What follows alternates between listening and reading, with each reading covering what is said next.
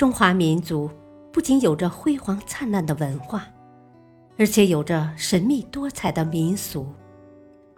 翻开这一章，一系列奇异的民俗现象将一一展现在你的面前。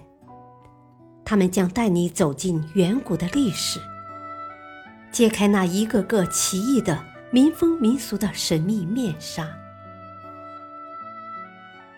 欢迎收听《神秘中国的千古之谜》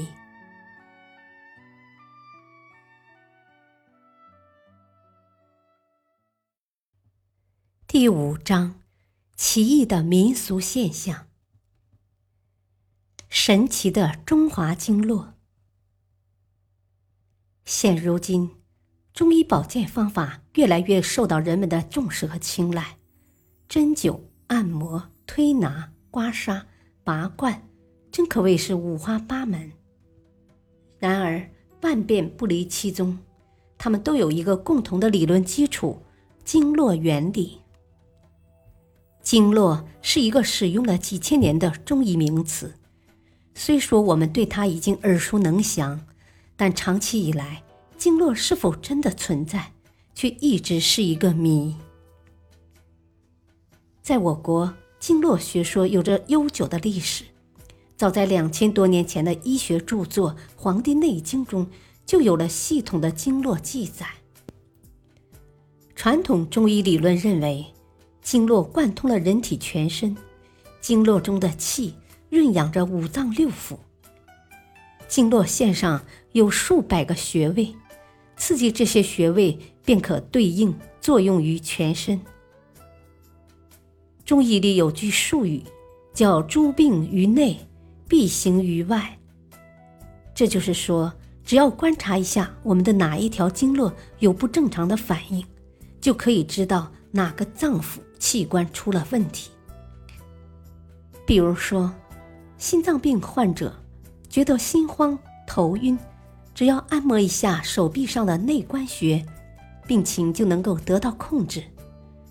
这是因为内关穴能通过心包经控制心脏的活动。按摩足三里穴，胃病就能得到缓解。也因为足三里这个穴位中有胃经经脉和胃直接联系。从而控制着胃的功能，这就是经络的奇妙之处。尽管许多中医工作者都普遍承认经络的存在，但现代医学始终对经络的存在表示质疑，因为不但在人体解剖中不能观察到经络及运行于其中的气，而且无论哪一种现代的精密仪器。都无助于人们看到它的存在。针对这样的质疑，北京市第六医院主任医师李定忠教授认为，经络本身是在活体中才存在的系统，所以说在人体解剖过程中没有看到经络是正常的。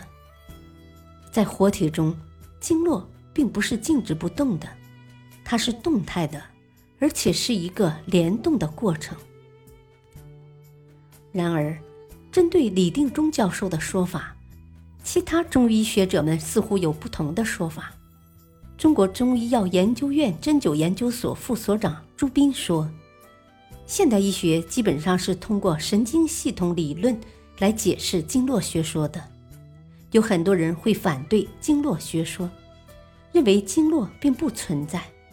这主要是因为经络存在与否和相关功能认定。”都拿不出有力的证据，因为经络是无形的，中医是从实践的过程中总结出来的理论，并不是根据理论研究出的方法，所以实际上是在证实针灸有效的情况下，为了解决针灸的原理，才总结出了经络学说以及相关的穴位。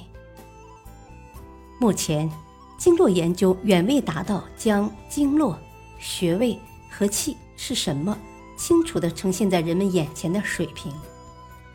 揭示经络之谜，还需要应用多种学科的知识和研究手段，对经络、穴位和气的物理特性做深入的研究，积累材料，才有可能揭示其实质。经络究竟是什么，仍是个谜。感谢收听，下期播讲荆楚先民来自何方？敬请收听，再会。